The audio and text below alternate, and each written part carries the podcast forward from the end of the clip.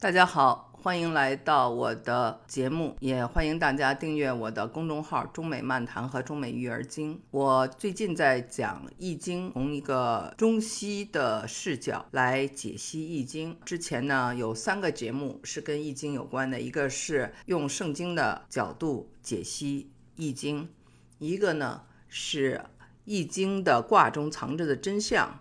还有一个节目是我的东北姨妈介绍我的东北姨妈和易经的缘分，因为我学习易经是跟她学，在学习易经中啊，我就发现我年轻的时候没有好好学古代汉语，在大学里一上这个课我就经常睡觉，因为这些知乎者也听得我很头疼，引起不了兴趣。那么现在是真正的认真的学，发现啊，在这个读易经的爻辞的时候。每一个字什么意思，成了一个重新要补的古汉语功课，要查字典，要做研究，要了解《说文解字》等等，了解中国的哲学，要了解中国的文字的渊源，才能帮我们更好的去了解先人的思想。但是，我有时候就想，哎呀，古英语啊，读着也很头疼。但是古汉语呢，这些文言文。我觉得距离特别遥远，我也知道很多人有不同的解释。一个字，有人这么叫，一个人那么叫；一个说法，一个人这么解释，一个那么解释。因为我们很难哦，再回到老祖宗当时他的思维方面，有些东西只只能是揣摩。所以这就是为什么解析易经或者白话易经是带着很强的个人色彩，你要听谁讲比较重要。那么今天呢？我呢就想跟大家分享分享，我跟我姨妈她的节目播出以后，我的美国朋友们也听了，他们给的一些回馈，我觉得这种，我觉得这些中西文化比较是很有意思的。姨妈你好，你好啊，我呢首先想跟您分享几个我的朋友的回馈啊，我的很多美国朋友都听了您的节目，他们呢不知道啊，阳九阴六。这么一说，就是我们管阳爻叫九，管阴爻叫六，他们不知道这种习惯，知道以后非常的吃惊。那么更吃惊的就是您的发现，您那天告诉我说，六和九其实是相反的，就跟阴和阳一样。您看啊，这个阿拉伯数字里只有六和九可以是这样倒着的。六倒过来就是九，九倒过来就是六，这样的阴阳互换。我们古人在在用这个阳九阴六的时候，阿拉伯数字其实还没有传到中国。我在网上查了一下，大概是十三世纪、十四世纪传到中国来的。但是这个阳九阴六已经用了很长一段时间了，是不是这样的？是的。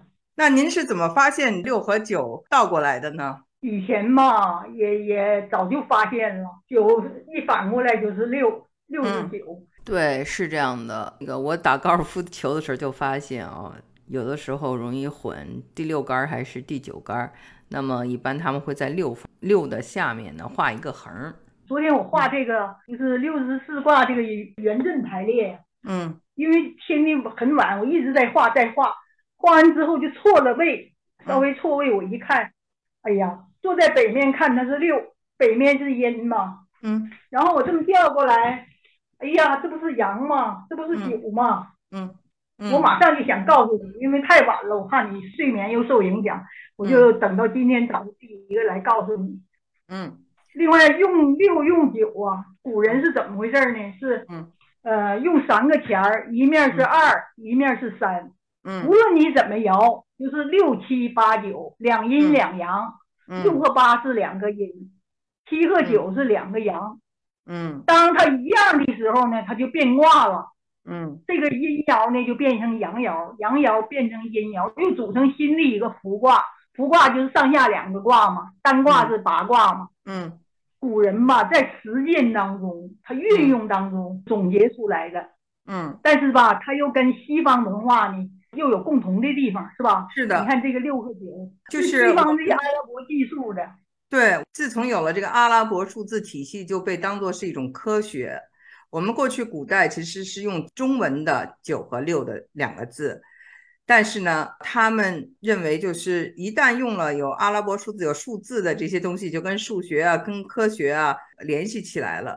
然后我的朋友们就说，他们觉得啊，这个一阴一阳，还有这么一个横，然后一个横中间空一下，就是一个二进制。英文的二进制叫做 binary code。我们知道电脑就是二进制嘛。那么我们的这个六十四卦呢，就相当于现在的六十四位的 CPU 的处理器，计算机的 CPU 的六十四位处理器是现在最先进的，人类现在就到这个六十四位。我的电脑有的还是三十二位呢，所以呢，它就是一个非常与时俱进的东西。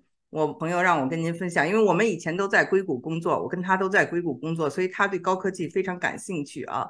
特别有意思的就是您提到了这个阴阳太极图，您用的词儿叫阴阳鱼儿，对吧？啊，对对对对对。您用的这个阴阳鱼儿，然后他就跟我说，看到您画的那个图啊，阴阳鱼儿，就让他想到了古希腊的双鱼座。双鱼座的这个符号呢，也是呃两个鱼鱼这样倒着，像六十九一样。就我们刚才说到这个六十九，也给了他灵感。他说也是一种阴阳，就像阴阳鱼，很像很像。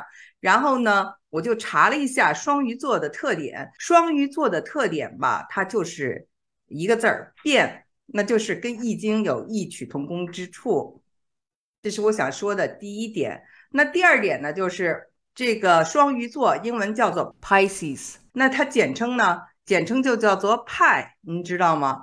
派就是我们那个圆周率，知道吧？三点一四一五九二六啊，派呢，它那个符号您看啊，就是从那个双鱼座呢演化而来的。双鱼座本来呢，它是一个横，然后就左边一个鱼，右边一个鱼。它呢是画了一横，然后左边一个撇儿，右边一个撇儿。这两个撇儿呢，就有点像那个括号反着的，括号是向里，它这个是向外。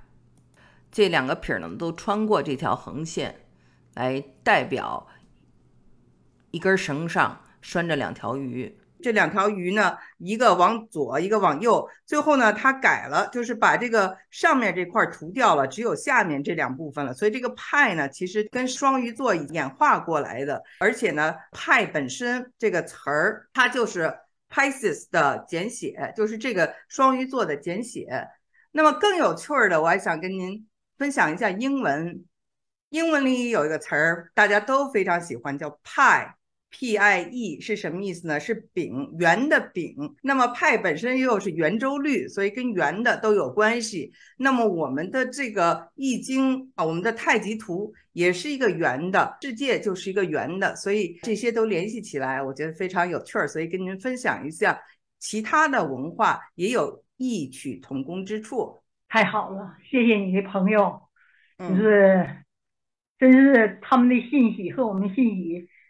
都是相连的，嗯，这种文化的交融特别有意义，嗯，就说明人们想的或在生活当中探索的，在科学领域里，在生活当中都有条条大路通北京，或者条条大路通罗马，嗯，说到世界上这个本源的东西，嗯，这种碰撞非常好，非常谢谢你的朋友们，嗯，他们都很有研究，从这一点出发就想到很多问题。嗯，那我还有一位朋友，呃，我也分享一下，他他跟我说，呃，知道我和您在学习易经，他非常的高兴，因为他也在学习易经，他是一个基督教的牧师，他呢就跟我讲说，他为什么不仅仅研究易经，他研究道德经，因为这些是东方老祖宗的文化。他说在西方，那么人们用古罗马、古希腊的哲学家来去理解圣经。是一个非常普遍的现象，这些东西都是融合在一起的，所以他觉得呢，我们既然是中国人，用中国老祖宗的文化去了解任何一种宗教或者了解任何事情，都是非常鼓励的。所以呢，他也觉得《易经》和圣经呢。不但不冲突，而且有很多相似之处，可以说是相辅相成。所以鼓励您继续做关于易经的研究。太好了，这就是在不同方向，人们都在探索这个人类的起源呐，文化的源头啊。另外一个人们走过的道路啊，祖先是怎么样那个思考问题的，嗯，规律或者找这个源从源头来研究，非常非常好。我还想关于派再多说几个啊，也是一种巧合。那么派呢，我们说是三点一四啊，那么正好呢，在这个月份中呢，它包括了是从二月份到三月十几号，其中三月十五号大概是三月二十几号，我不记得了，反正是包括三月十四号这一天，就是三幺四，这也是一个呃巧合吧。再一个呢，我记得您给我讲过，说您您以前在年轻的时候，因为呢不懂男女之事啊，但确实可能是有同学男生们都挺注意您的，比较喜欢您，他们偷偷给您起了一个外号，就叫做派，就是这个三点一四 这个圆周率这个派，意思是您您这人比较有气派啊，走路啊什么就是那个样子有派儿。您当时又高又瘦，应该是很有派头吧？嗯嗯，是挺奇妙的，我也不知道。嗯，另外一个，我在乡下念小学嘛，同学就管我叫嗯球脑袋，我挺生气。我说谁脑袋不是圆的呀？难道还是方的吗？他说你的脑袋特别圆，可能小时候脑袋特别圆。哦，我知道这样的，因为呢，我研究过这个颅相学，姨妈。呃，因为我在怀孩子的时候非常的注意。我发现东北人呢都是喜欢睡的后面平平的，但是我到了西方呢，就看所有的家长啊都要把孩子的脑袋睡得非常的圆，就是南北头，在中国叫南北头，后面越撅越好。这样的话呢，说利于脑子的发展。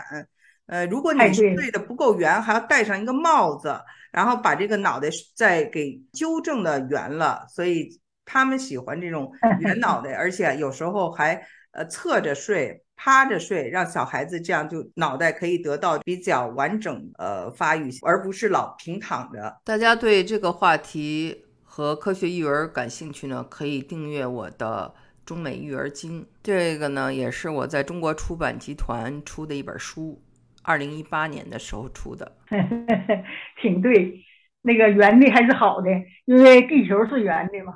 您小时候可能就是您的父母没有留意。给您睡平头，呃，那个，但是我知道在东北，呃，有这种呃习俗。你们同学可能也是觉得您的这个头有点怪。我是湖南生的嘛，我小的时候那文化就好像就比较自由吧。嗯，东北是那么睡，把脑袋要睡自己点，特别好。对，那是那会儿的文化是这样的。您就是那个时候出生以后，因为随军嘛，就比较自由，可能呃怎么着我，对，呃。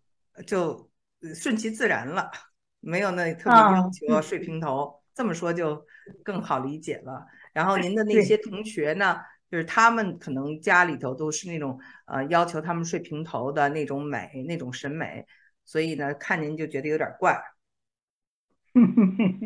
是是，好，那我们就是分享了这些大家的一些回馈之后，我们接着进入我们的第十卦吧。